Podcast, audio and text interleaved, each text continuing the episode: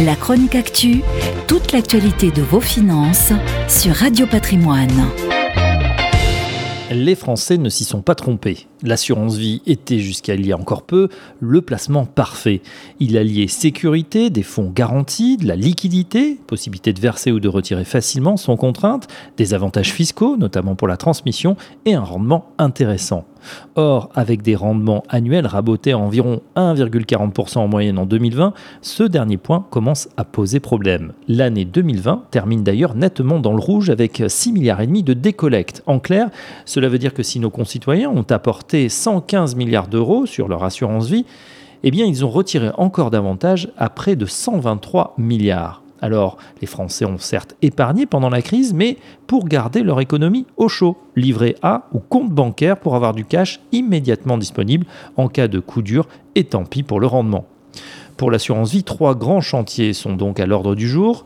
Premièrement, faire face à la faiblesse du taux d'intérêt. Le rendement du fonds euro, on l'a dit, est tombé autour de 1,40% après 1,70% en 2019 et continue de s'étioler. Deuxièmement, et en parallèle au premier défi, il faut continuer à encourager la souscription de nouveaux supports investis sur d'autres classes d'actifs, les actions notamment, mais également l'immobilier. Si ceux-ci ont l'avantage pour les assureurs de moins consommer de fonds propres, mais également d'être plus rentables pour eux en frais de gestion, pour le client, ils sont le gage certes d'un plus haut rendement potentiel, mais également de plus de risques et plus de volatilité. Pas sûr que cette option corresponde à tous les profils. Enfin, il s'agit de rénover l'assurance vie en faisant évoluer le contrat en euros qui constitue l'essentiel des 1800 milliards d'euros investis par les Français en assurance vie.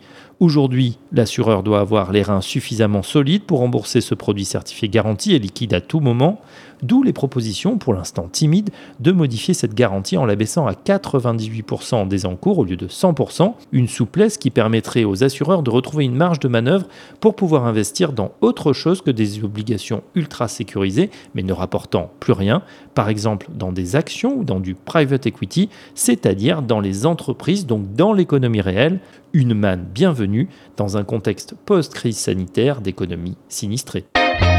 La chronique actu, toute l'actualité de vos finances sur Radio Patrimoine.